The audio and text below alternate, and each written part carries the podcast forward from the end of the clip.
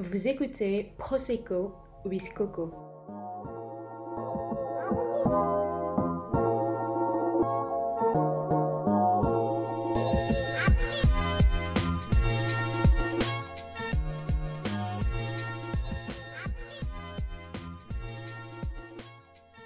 Il y a quelques jours, je suis retombée sur les photos du mariage d'une de mes meilleures amies. Je me suis souvenue de comment la journée avait mal commencé pour moi, car la maquilleuse qui était soi-disant habituée à maquiller les peaux noires avait juste fait un carnage. Vu qu'on est confiné et que me challenger avec des questions à deux balles est une de mes activités préférées, je me suis demandé s'il y avait beaucoup de make-up artistes à Bruxelles qui savaient réellement maquiller toutes les peaux. Une seule façon de le savoir, regarder les portfolios des quelques artistes trouvés. Je ne vais pas mentir, j'en ai pas trouvé beaucoup. Et un seul salon de beauté a vraiment attiré mon attention. Tamim. Pour résumer Tamim en trois mots, c'est diversité, modernité et excellence. Rencontre avec la boss lady de ce studio magique qui révèle la beauté des femmes. Euh, bonjour Diane. Hello Zaina. Euh, je suis trop contente de parler avec toi aujourd'hui. Ah, merci beaucoup. Moi, ça me fait trop plaisir aussi. J'ai vu pas mal de ton travail du coup euh, sur les réseaux sociaux Mhm. et euh, j'ai adoré. Et franchement, je me suis dit euh, un jour, je vais juste prendre rendez-vous avec toi. Je vais me faire un petit shooting, l'air de rien, où euh, j'aurai euh, ma peau qui ressemblera à mes filtres Instagram que je mets tous les matins. voilà. Avant de commencer avec euh, les questions sur ta carrière professionnelle, je vais un peu te demander euh, comment s'est passée ton enfance? Euh, alors, j'ai grandi euh, en Belgique, donc euh, je suis née euh, au Rwanda et euh, assez rapidement, dans le contexte du génocide, on est, arrivé en Belgique avec ma mère, toutes les deux. Et donc j'ai grandi à Saint-Josse principalement, donc voilà, dans le, dans le centre, dans la ville, avec ma mère. Donc c'était vraiment une espèce de, relation de- d'enfance très fusionnelle un peu avec ma maman. Euh, je suis allée euh, à l'école euh, à côté, Adolphe Max. Et donc je suis restée enfant unique pendant une dizaine d'années, pendant 10 ans exactement. Et à 10 ans, ben, j'ai eu un petit frère Jérôme et puis un deuxième euh, Maël. Et donc voilà, pour, si je dois résumer mon enfance, je dirais, comme je, disais, une, une enfance relativement fusionnelle avec ma mère, euh, qui a euh, quitté euh, le Rwanda avec moi pour faire la guerre et qui, et qui n'avait plus ou moins que moi. Et ça se passait comment à l'école du coup? J'avais excellé, mais j'étais pas, j'étais pas la dernière non plus, donc je dirais euh, voilà, dans la moyenne. Très bavarde, très casse-cou, bêtise, etc. Euh, et donc euh, j'ai toujours eu, si tu veux, les mêmes remarques dans mon journal de classe euh, de la première primaire à la dernière secondaire. Bavard de trop, blablabla, ne se concentre pas, etc. Donc il y avait des cours que j'affectionnais particulièrement, dans lesquels j'étais brillante, et des cours que j'affectionnais pas du tout, dans lesquels j'étais vraiment nulle. On, pourra, je pense, faire une session assez, assez euh, simple entre le littéraire et les, maths- et les sciences. Donc euh, tout ce qui était euh, français, etc., j'aimais beaucoup et je réussissais très bien. Et aussi avec les profs, j'ai le genre d'élève, genre quand j'aimais bien le prof et que ça se passait bien, j'avais des super bonnes notes. Et puis quand, euh, quand euh, j'aimais moins le prof et que le prof m'aimait moins aussi, ben, ça se passait pas très bien. Donc ça a été un peu comme ça euh, jusqu'à la fin. Et euh, quel métier tu rêvais de faire quand tu étais petite? Alors quand j'étais petite, euh, je pense que j'étais euh, déjà assez... euh, comment on dit ça euh, Tu sais quand tu t'in- tu t'intéresses à plein de choses, j'étais déjà... j'avais déjà plein d'idées. Bon ça changeait toutes les semaines. J'ai changé entre euh, l'avocature, infirmière, styliste. Ça allait un peu dans tous les sens. Franchement j'avais plein... je pense pas que j'avais une passion ou un truc qui me qui me, ouais, qui me passionnait particulièrement euh, depuis, depuis l'enfance. Mais en tout cas, je pense que le point commun, ça a toujours été euh, l'aide euh, et le, le contact avec les gens, en fait. Et euh, c'était qui tes modèles? Je réfléchis comme ça, c'est dur, hein. J'ai pas l'impression d'avoir eu des modèles. euh, Oui, bon, euh, ma mère, évidemment, qui, euh, qui travaillait énormément. euh, quand j'étais petite, elle faisait genre euh, plusieurs shifts de- dans la journée, donc avait plusieurs boulots, travaillait euh, le matin, le jour, le soir, etc. Donc ça m'a toujours, euh, ouais, impressionné sa, sa capacité à être tout le temps en train de bosser, tout le temps de bonne humeur malgré tout, etc. Euh, et puis, euh, pour le reste, euh, je sais pas trop. J'avais une, une cousine qui était, enfin qui est, plus grande que moi, donc qui, était, tu vois, déjà bah, assez rapidement dans, la vie active, grande, genre physiquement un peu mannequin, comme ça. Et donc, j'admirais euh, le, fait qu'elle avait l'air euh, sûre d'elle, déterminée, etc. Elle était brillante à l'école aussi. Donc, je pense que elle, je peux l'inclure dans, dans mes modèles. Mais sinon, en dehors de la sphère euh, vraiment privée, des, personnes que j'ai regardées de loin en les admirant, je... Peut-être une petite, peut-être une petite, comment dire, une petite admiration lointaine pour, euh, comment ça s'appelle celle-là? Melby, Girl. un truc comme ça. Mais, mais non, c'est tout. Ça, c'est un, c'est un grand classique, ça. Melby, évidemment, elle nous a tout inspiré. Bah, c'était peu la seule euh, dans notre enfance qui, voilà, qui, qui, me ressemblait un petit peu et qui, voilà, qui avait l'air de vivre choix de vie. Mais après, moi, j'ai jamais été, par exemple, euh, jamais été fan ou, tu vois, j'ai jamais collectionné des choses. J'ai jamais eu un, comment dire, un comportement euh, euh, fanatique ou, ou, limite obsessionnel par rapport à quelqu'un ou quelque chose, tu vois. J'ai souvent suivi les, les vagues, j'ai un pied, t'as ma petite, ok, on va essayer, collectionner des cartes, ok, on va essayer. Mais ça a duré très, très, très peu de temps, tu vois. Ça toujours, j'essaye parce que tout le monde le fait, mais euh, ça ne disait rien. Donc, j'ai, franchement, j'avais pas de, ouais, j'avais pas l'impression d'avoir quelque chose qui me, tu vois, qui me passionnait ou auquel je m'intéressais beaucoup. Euh, mais voilà, c'est plus dans mon monde, j'étais une grande lectrice, je lisais beaucoup, et du coup, ça me donnait envie d'écrire. Donc, euh, je dirais que c'est une chose qui me, qui me procurait du plaisir et qui suscitait un petit peu mon, plus son attention que d'autres, c'était vraiment l'écriture, donc les livres, euh, écrire, etc. Mais sinon, ouais, je crois que c'est plus ou moins tout. Et euh, t'écrivais quoi? T'écrivais euh, des poèmes, des chansons, des lettres d'amour? Ouais, J'écrivais plein de choses. J'écrivais des poèmes. Euh, en fait, j'écrivais juste, euh, tu sais, euh, ce qui me passait par la tête. Et a posteriori, en relisant et en ayant relu plus tard, je me rends compte qu'il y avait dedans ben, des choses qui étaient plus poétiques, des choses qui étaient plus, euh, qui avaient plus l'air d'être des chansons, parce qu'il y avait l'air d'avoir des petits refrains, tout ça. Donc voilà, des textes je pense que j'ai eu l'ambition aussi d'écrire un livre qui avait l'air d'être plus long, mais je, me suis arrêtée. Hein. Ça n'a jamais abouti. euh, par la suite, tu as fait quoi comme études euh, supérieures alors, vers la fin de ma scolarité euh, secondaire, déjà, j'ai commencé un petit peu à, me chercher, dans le sens où j'ai fait une école d'art. Euh, j'avais envie de, j'avais envie de dessiner et de peindre, donc j'ai fait une école d'art euh, Sainte-Marie. Et puis, je suis retournée dans le circuit classique. Et puis après ça, euh, je me suis dirigée vers euh, la communication. Donc, je suis, j'ai fait des études à l'UCL de relations publiques, donc un, bac en com et un en, relations publiques. Et, euh, et là, c'est vraiment là que j'ai commencé vraiment, comment dire, à m'intéresser, enfin pas m'intéresser, mais plutôt à, étudier et à me questionner sur les questions sur les, sujets relatifs euh, au rôle de la femme, euh, à la confiance en soi. Euh, ouais, en fait, vraiment, je dirais à la femme, au rôle de la femme et, tout, ce qui, touche un petit peu ce sujet-là. Et donc, j'ai fait justement un, mémoire qui portait sur la disponibilité des, produits cosmétiques pour les, peaux noires. Et c'est vraiment là que j'ai commencé à me diriger vers, vers la beauté, en fait, de manière générale. Euh, c'est quoi maintenant euh, tes marques de beauté euh, préférées? Comment dire? J'aime j'aime vraiment le beau. Donc souvent dans les marques de cosmétiques que j'aime bien, je regarde tout. Je regarde bon, le produit en soi, le packaging, l'histoire de la marque, le marketing, le, le positionnement marketing de la marque, etc. Donc souvent je suis attirée par les marques plutôt de luxe. Et euh, en ayant eu bah, la chance d'en tester et de voir un petit peu la différence, euh, entre cela et, et des produits euh, voilà plutôt euh, comment je vais dire comment on appelle ça euh, drugstore euh, j'aime beaucoup euh, ouais, j'aime beaucoup Yves Saint Laurent pour, pour ses produits pour la peau, donc ses, ses fonds de teint, etc.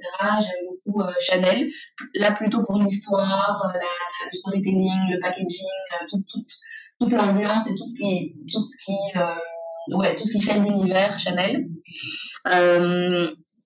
J'aime beaucoup plus récemment les marques comme Fenty de Rihanna.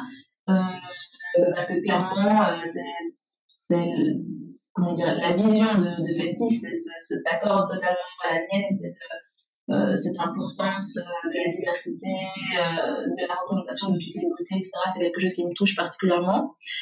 Et, et on ne pourra pas, je pense, ne pas citer Mac également, qui a quand même, je pense, à sa manière révolutionné un petit peu le monde du, du, maquillage, en tout cas pour, euh, toutes les, tous les types de peau. Euh, t'as bossé chez Mac, c'est ça? J'ai bossé chez Mac, ouais. T'as fait quoi exactement? Ouais. Euh, ayant raté euh, à la fin de mon parcours, j'avais, j'avais du temps, donc j'avais quelques crédits à valider, mais j'avais du temps, donc j'en ai profité pour faire une formation euh, en maquillage. Et assez euh, rapidement, j'ai, postulé euh, chez Mac et donc j'ai travaillé comme make-up artiste. Et voilà, donc j'ai bossé là comme, comme make-up artiste, donc c'est le statut qu'on a, mais en soi, mon expérience chez Max ça a été plus dans de la vente que, que, que réellement euh, la possibilité de, de, maquiller, de découvrir des produits, etc. Et donc, euh, donc l'expérience m'a pas tellement plu. Et je, je, tombais un peu dénue parce que euh, pour moi, c'était un peu la référence justement en termes de service clientèle, en termes de, ouais, de vision aussi, de, de, de... j'avais, j'avais une idée dans ma tête qui, qui était assez loin de la, la, réalité une fois que tu, tu es dans l'entreprise. Et donc, très très rapidement, j'ai fait, j'étais freelance, et quand t'es freelance, tu travailles un peu dans toutes les boutiques, donc ça va. Puis quand j'ai été euh, fixe euh, chez, à, à, à Dansard, euh, bah ouais, j'ai vite compris que ça allait pas, ça allait pas me plaire longtemps. Donc moi, comme j'avais mon, diplôme de RP et euh, bah, le mémoire que j'avais fait, etc., j'espérais entrer en tant que make-up artiste, étudier un petit peu la manière dont ça se passait sur le terrain, les besoins des clients, euh, et remonter en fait euh, dans les bureaux pour traduire ça en vraies propositions euh, communicationnelles et marketing. Et j'ai très vite compris que ça n'allait pas tout se passer. À chaque fois que j'ai demandé des rendez-vous, etc., pour, pour aller dans ce sens, on, les a toujours refusés. Et puis, ouais, j'ai compris qu'en fait, dans, au sein de l'entreprise, quand tu commences comme make-up artiste, tu peux évoluer dans le magasin en tant qu'éventuellement assistant manager et manager, mais tu peux pas, si tu veux, sauter d'une catégorie à une autre, quoi. Et donc, euh, pour aller dans, dans la voie que, que je voulais, j'aurais certainement dû, si euh, ça avait été possible, bah, commencer directement dans les bureaux comme euh, stagiaire, pas. Encore que c'est un univers assez fermé, principalement euh, caucasien flamand. Et donc euh, voilà j'ai compris que j'allais pas le plafond était, était assez bas et assez vite euh, j'ai assez vite ressenti. Donc euh, ça m'a donné par contre euh, l'envie en fait de faire quelque chose moi-même parce que je ressentais bien qu'il y avait encore des manques en termes de, de, de justement service euh, clientèle en termes de, de euh, d'acceptation on va dire de, de toutes les clientes et je me suis dit bah, en fait au lieu de foncer euh, dans un mur, mieux peut-être que je, que je, je, je, fasse que moi, ce dont moi j'ai envie et ce qui moi m'inspire. Quoi. Et donc, du coup, c'est là que tu as décidé de lancer euh, ta boîte en soi. Exactement. Et donc, je me disais, ce serait intéressant de, de, de développer un concept, un, un, un, endroit où les gens peuvent venir avec des besoins, soit personnels, soit euh, business, euh, pour justement développer euh, leur image. Et donc, je pensais m'associer à des coiffeurs, euh, mais aussi des psys, des, des médecins, etc. pour vraiment, si tu veux, cerner le problème d'image de, de, des personnes ou des boîtes et pouvoir les solutionner. Donc j'avais déjà commencé un peu ce process en réunissant des amis qui étaient dans des secteurs différents, en parlant, en disant ouais voilà on pourrait faire ci, on pourrait faire ça. Alors tout le monde était très gentil, tout le monde était genre ouais c'est une super idée et tout, mais euh, comment la mettre en place, etc. Parce qu'elle n'y voyait vraiment et c'était un peu, euh, tu vois, genre espèce d'idée, euh, comment je dirais, euh, farfelue mais difficilement réalisable. Du coup, je suis partie dans, dans l'idée de me dire, ben, ouais, c'est vrai que tu demandes quelque chose que toi-même, finalement, tu ne vois pas très bien comment ça pourrait s'imbriquer. Donc, toi, spécialiste, toi, euh, deviens expert dans quelque chose d'abord, et puis étoffe et, et fais-en autre chose pour la suite. Quoi. Et euh, avec mon expérience chez Mac, etc., tout ça, c'est un peu, un peu convergé vers la, la, cette idée-là. Et je me suis dit, ben, tu sais quoi, ouais, je vais me spécialiser en make-up, mais tout doucement, euh, j'irai vers mon but euh, ultime qui est plus la consultance en image, qui est plus euh, justement de, de, pluraliser la vision du beau. Et, euh, et c'est un peu ce que je suis en train de faire aujourd'hui. Et euh, quand tu t'es lancée, est-ce que tu as eu des aides euh, financières? Non, ça, ça a été vraiment le, point le plus euh, compliqué. Donc, euh, quand j'ai décidé de me spécialiser dans, le make-up, j'ai voulu donc ouvrir le, salon de maquillage qui existe aujourd'hui, mais donc L'idée date d'il y a euh, plus de 5 ans. Et, euh, et ça a été le point le plus, le plus crucial, le plus compliqué, parce qu'effectivement, bah, moi, je venais de finir mes études, euh, j'ai travaillé, j'ai toujours travaillé, hein, j'ai toujours jobs étudiants, etc. Mais euh, j'avais clairement pas un capital euh, suffisant pour pouvoir démarrer une entreprise telle que l'imaginais. Et donc, la recherche de financement a été très, très compliquée parce que, vu que c'était un concept qui n'existait pas encore en Belgique, en tout cas, euh, bah, il n'y avait aucune banque, aucun, organisme financier qui était prêt à me suivre parce que tout simplement, bah, ils estimaient que déjà ils n'avaient pas de référent euh, dans laquelle se tourner pour voir un peu si ça fonctionner ou pas. Ils n'avaient pas non plus euh, l'impression que c'était un besoin. Et donc, euh, voilà, j'ai frappé à peu près à toutes les portes qui étaient relativement fermées. J'ai eu heureusement la possibilité d'avoir une, bourse de la région de Bruxelles pour les concepts innovants. Alors finalement, l'argent en tant que tel n'est pas arrivé euh, sur mon compte en banque pour des raisons administratives typiquement euh, belges, j'ai envie de te dire. On a perdu mon dossier, machin, la fête gérée, je sais pas quoi. En fait, final, ça m'a pas souvenir. Mais en fait, ça m'a quand même rassuré sur le fait que, ah ouais, s'il y a un comité qui s'est réuni, qui a analysé un tel dossier et qui s'est dit, ah, il y a une idée intéressante, c'est qu'il faut que je continue, quoi. Parce que jusque-là, c'était un peu ma dernière chance, et si j'ai pas ça, c'est pas tomber. Mais le fait d'avoir été validé, quand bien même je n'ai pas reçu le, le, financement en soi, ça m'a, ça m'a reboosté. Et donc, j'ai continué mes démarches auprès de, de, toutes les banques, et finalement, j'ai reçu euh, un prêt bancaire qui m'a, qui m'a permis de me lancer. Et euh, quand tu t'es lancé, est-ce que tu avais déjà une équipe autour de toi euh, Les personnes avec qui tu avais parlé de ton projet euh, t'ont suivi? Ou tu étais vraiment genre euh, toi toute seule, quoi? Non, non, non. Euh, donc, quand j'ai commencé euh, le projet, j'ai commencé en fait, au lieu de faire une étude de marché non fastidieuse euh, pour laquelle j'aurais dû éventuellement euh, dû payer des gens, etc., ce que j'ai fait, c'est que j'ai ouvert un pop-up dans la galerie Louise, à l'époque où il ressemblait encore un petit peu à quelque chose. et euh, donc, je me suis lancée en disant, sais quoi, je vais proposer le concept avec plein de formules différentes. Euh, tu vois, j'avais des trucs euh, qui n'existent plus aujourd'hui, comme des formules euh, juste pour les sourcils, ou quick touch-up, tu vois, de 15 minutes, enfin plein de choses.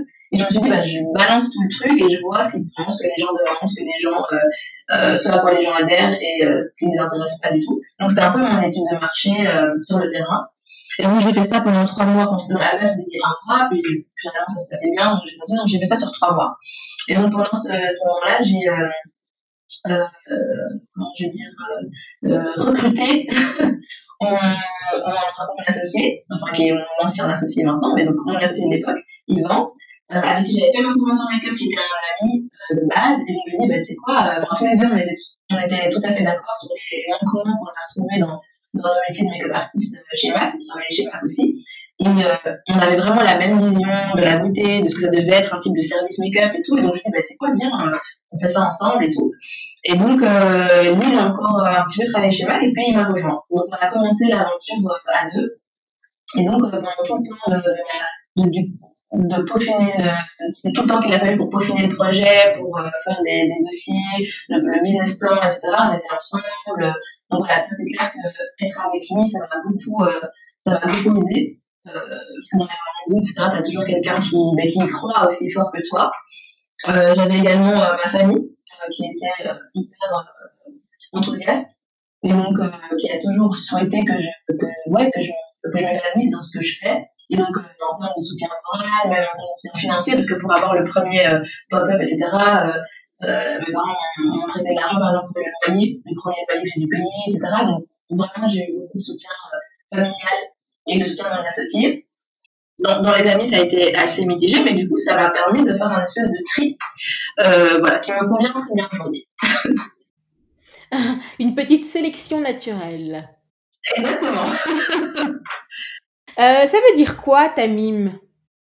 Alors, Tamim, c'est un nom de Kamit. qui veut dire, enfin c'est un prénom, Camille, qui veut dire perfection. Donc en fait, quand je cherchais un nom, euh, je ne voulais absolument pas tomber dans les clichés de, des noms, euh, soit tu vois ton prénom euh, suivi de make-up, Diane, Yvon make-up, des trucs comme ça. Donc je cherchais quelque chose qui soit totalement différent et aussi qui soit pas directement relié au maquillage, ce qui me permettrait justement d'ajouter ben, différents services et différents euh, pôles de mon activité. Donc, euh, je un peu comme ça. Alors, je me suis dit, bon, ok, je vais voir dans les, prénoms africains. Euh, bah, je me suis intéressée au prénom Camille et dedans, bah, je trouvais Camille. J'aimais beaucoup. Déjà, j'aimais bien graphiquement, tu vois, visuellement. Tous ces, toutes ces barres là, les M, les I, ça me, ça me plaisait beaucoup. Ça fait un peu de barres, en fait, comme ça, j'aime bien. Euh, et puis quand j'ai entendu, enfin, quand j'ai compris la signification, ben, ça m'a beaucoup plu aussi. Je pense que dans l'idée de la beauté, il y a toujours cette idée de la perfection, même euh, voilà, on est tous conscients qu'elle est inatteignable, mais je trouve qu'elle est hyper personnelle en fait. Ça, ça suscite justement euh, la, la, conversation, ça suscite le, le questionnement, et euh, voilà, tout ça me plaisait. Et donc euh, j'ai voilà, j'ai choisi. et euh, est-ce que tu as beaucoup de concurrence aujourd'hui? Oui et non. Donc aujourd'hui, mon studio de maquillage, il est connu pour, pour le make-up, mais il se développe de plus en plus par rapport à la direction artistique. Et donc je pense que ce, cette combinaison-là euh, est plus rare à trouver. Donc euh, je pense qu'aujourd'hui, il y a pas mal de make-up artistes. Donc en ce sens, j'ai beaucoup de concurrence, mais en même temps, il n'y a pas tellement de make-up artistes qui sont non seulement spécialisés dans, la diversité, donc ils sont tout à fait capables d'exécuter euh, et de réaliser des, des, maquillages sur des peaux euh, euh, blanches, noires, euh, asiatiques, indiennes, etc. Et qui, en plus de ça, euh, peuvent proposer ben, la direction artistique de shooting, donc tout ce qui compose euh, finalement un shooting photo, la scénographie, euh, la vision globale en termes d'image, etc. Et donc en ce sens-là, je pense que j'ai pas tellement de concurrence. C'est qui en fait ta clientèle? Ouais, c'est assez vaste. Je pense que le, le, service en soi, il est encore euh, pas tellement connu dans le sens où on a tous l'habitude d'aller chez le coiffeur, de, prendre un rendez-vous, d'aller se faire coiffer. On n'a pas tous l'habitude de prendre un rendez-vous pour aller se faire maquiller. C'est un métier qui est encore un petit peu euh, considéré comme quelque chose qui, voilà, enfin, pas tellement considéré finalement. Oui, ben, la make-up artiste, elle vient à la maison, elle se déplace, elle fait ci, elle fait ça. En fait, moi, je voulais vraiment professionnaliser le, le secteur. Et donc, euh, pour revenir à ma clientèle, du coup, en Belgique, on n'est pas hyper habitué à ce genre de service. Euh, et donc, par la force des choses, j'ai vraiment des clientes euh, très très différentes, des profils très différents. Dans, dans l'âge, dans euh, la profession, etc., je pense que le service que je propose est vraiment considéré comme de, comment l'affordable luxury, tu vois, c'est quelque chose, tu sais que c'est cher, euh, en même temps, tu le veux vraiment pour une occasion spéciale, tu viens. Et donc, euh, c'est vrai que par exemple, moi, j'ai pas beaucoup de clientes qui viennent euh, toutes les semaines pour euh, un ou pour un. C'est vraiment des personnes qui viennent pour des événements en particulier, des moments précis où elles ont envie de se dire, bah, c'est quoi, je vais y consacrer un petit peu de budget. Mais non seulement je vais, ça va être bien fait, mais en plus de ça, je m'offre vraiment une expérience. Tu vois, j'arrive dans un cadre qui est destinée à ça, donc je suis prise en charge d'une certaine manière. Voilà, il y a un accueil, il y a un petit verre, il y a un petit moment vraiment de détente et de pouvoir vraiment profiter de, ce moment pour soi.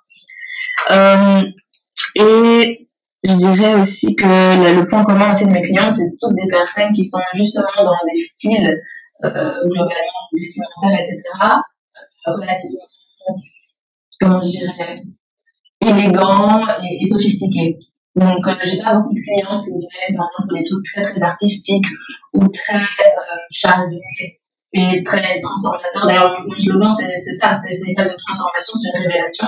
Et donc, euh, ma clientèle, si je peux pas la, la profiler, euh, la profiler en termes d'âge, de, de, pouvoir d'achat, etc., en tout cas, dans ses goûts pour, euh, pour la mode, pour la beauté, etc., c'est plus ou moins toutes des femmes qui, qui aiment le, le luxe à un prix raisonnable.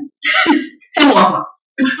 Est-ce que ta clientèle, ce sont des femmes noires à genre 80% ou alors, mm -hmm. comme tu disais, parce que vu que tu es capable de tout maquiller, est-ce que c'est vraiment euh, non, c'est euh, t'as autant euh, de caucasiennes que euh, de femmes noires? C'est vraiment super parce que c'est très diversifié. Par contre, là où je remarque des différences, c'est en termes de service. Donc j'ai vraiment une clientèle qui est diversifiée, mais par exemple, celles qui vont venir pour un make-up pour un anniversaire, euh, un événement, ça va être plutôt une, une, clientèle noire. Par contre, celles qui vont plus booker des masterclass, donc des moments ou des leçons privées, donc des moments elles apprennent à se faire maquiller, là c'est plutôt des caucasiennes. Euh, tout ce qui est euh, plutôt mariage, etc., là c'est vraiment un joli euh, patchwork vraiment de tout, euh, clientèle maghrébine, asiatique, caucasienne, noire, tout. Et donc, donc, à part les mariages, pour le reste, c'est vrai que c'est très en fonction du service. Et donc, au final, je rencontre vraiment tout type de, de, de clientèle. Qui es-tu vraiment fière d'avoir maquillé Alors, fière, je sais pas, mais je suis très contente d'avoir maquillé euh, Kajani, parce que c'est une, une, femme que, voilà, que je, que je connaissais depuis que j'étais petite et que tu vois, je voyais à la télé, euh, tu vois, qui, qui, est super charismatique, euh, etc.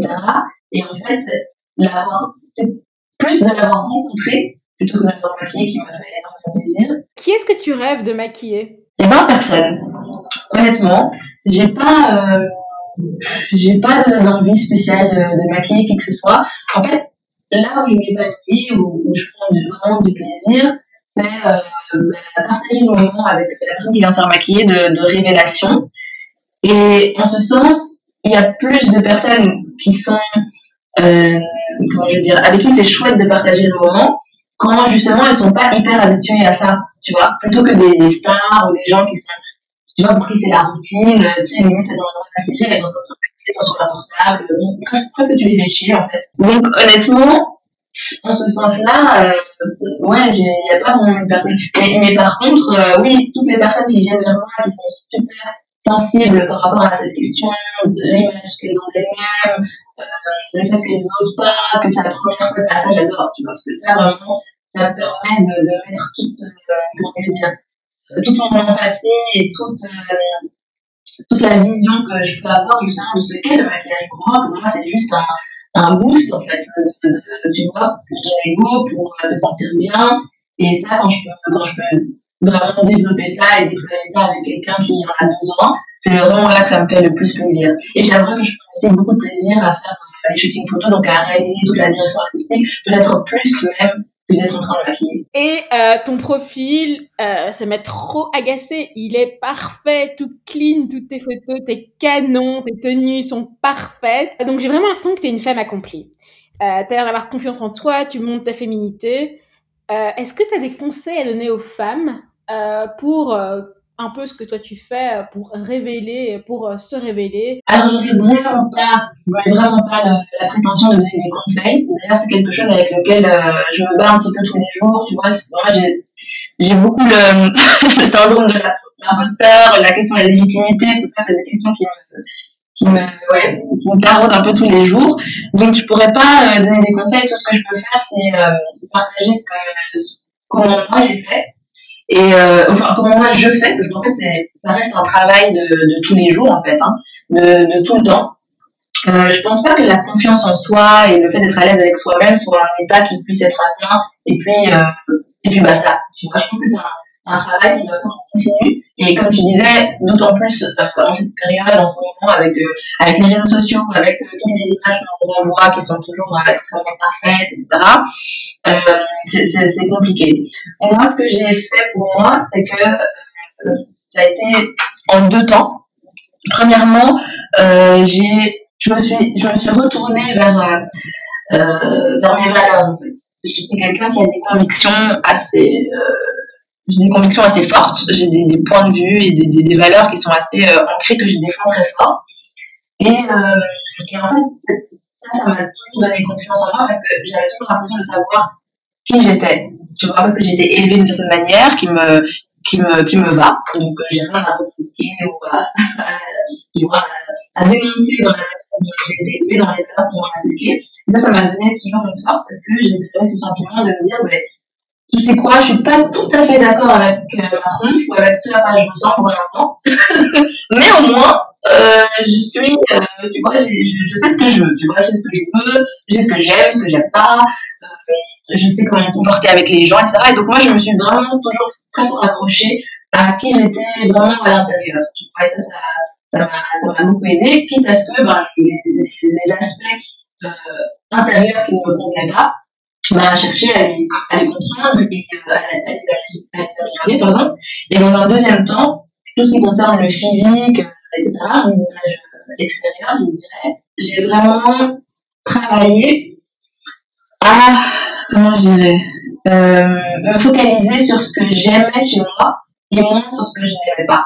Et donc, euh, c'est vraiment l'approche que je que j'essaie d'avoir aussi avec mes clientes, par exemple. Euh, les gens viennent souvent avec des envies de cacher et de, euh, voilà, j'aime pas mes risques, un peu non plus fin, euh, les choses sont grosses. Et donc, elles passent du temps à m'expliquer ce qu'elles n'aiment pas. Et moi, je passe du temps à renverser la question et à leur demander ce qu'elles aiment, en fait. Et, ce que je leur propose, c'est de mettre l'accent sur ce qu'elles aiment. Parce que je pense qu'au bout d'un moment, ce sur quoi tu insistes, c'est ce que les gens vont remarquer. Et donc, euh, effectivement, si tu insistes, et quand je dis insister, ça veut dire soit euh, maquiller plus, ou soit toi-même dans ton état d'esprit, toujours te, te répéter à toi-même toutes les 5 minutes que ça c'est moche, que ça va pas, que ça t'aimerait pas que comme ça. Ben, finalement, quand tu sors et que tu te confrontes au monde, tu pars avec cette énergie-là et c'est ce que tu renvoies aux gens et c'est ce que les gens vont voir. Est-ce qu'aujourd'hui tu te considères comme féministe? Totalement. Le terme me dérange parce que, parce que pour moi, ça n'a pas vraiment lieu d'être, en fait. Si on respecte les millimètres, on respecte tout le monde, il n'y a pas de raison féministe ou pro ceci ou pro gay ou pro, enfin, tu vois, juste, bah, respect.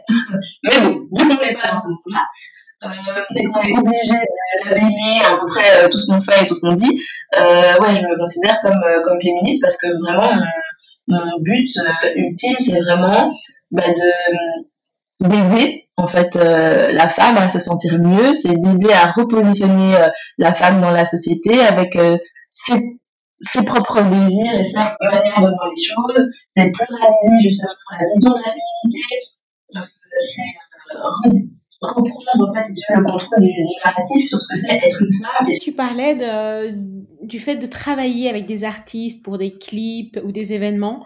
Euh, tu peux me parler de cette nouvelle facette un petit peu C'est nouveau ça du coup?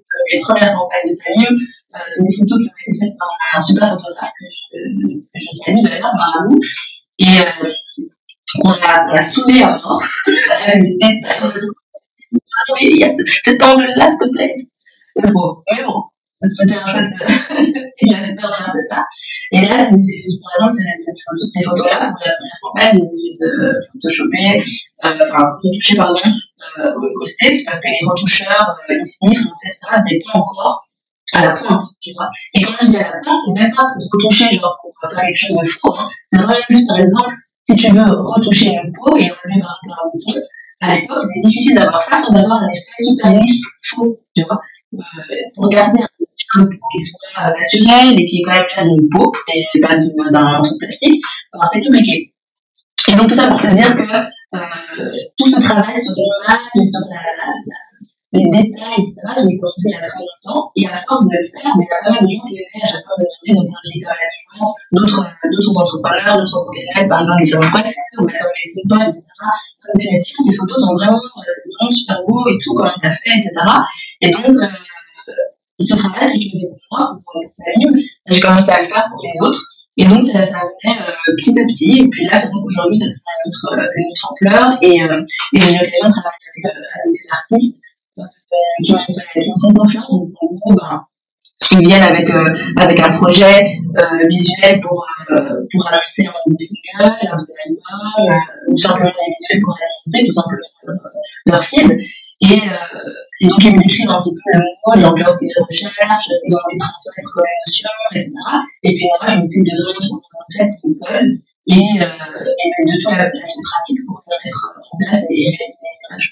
J'ai une petite question euh, un peu plus sur euh, comment tu gères euh, le fait d'être chef d'entreprise. Euh, Est-ce que, du coup, tu te dis, bah, je vais mettre ma vie privée de côté pour que mon, mon entreprise puisse, voilà ou alors, tu arrives à gérer euh, comme, euh, comme une chef euh, tous les aspects de ta vie et en fait, tu peux tout faire. Ma vie professionnelle, ma vie privée, j'ai clairement fait un choix. J'ai fait un choix, mais en même temps, j'avais les opportunités pour pouvoir faire ce que je voulais faire. J'ai fait le choix de me consacrer à 100% à ça et à vraiment laisser de côté tout l'aspect personnel.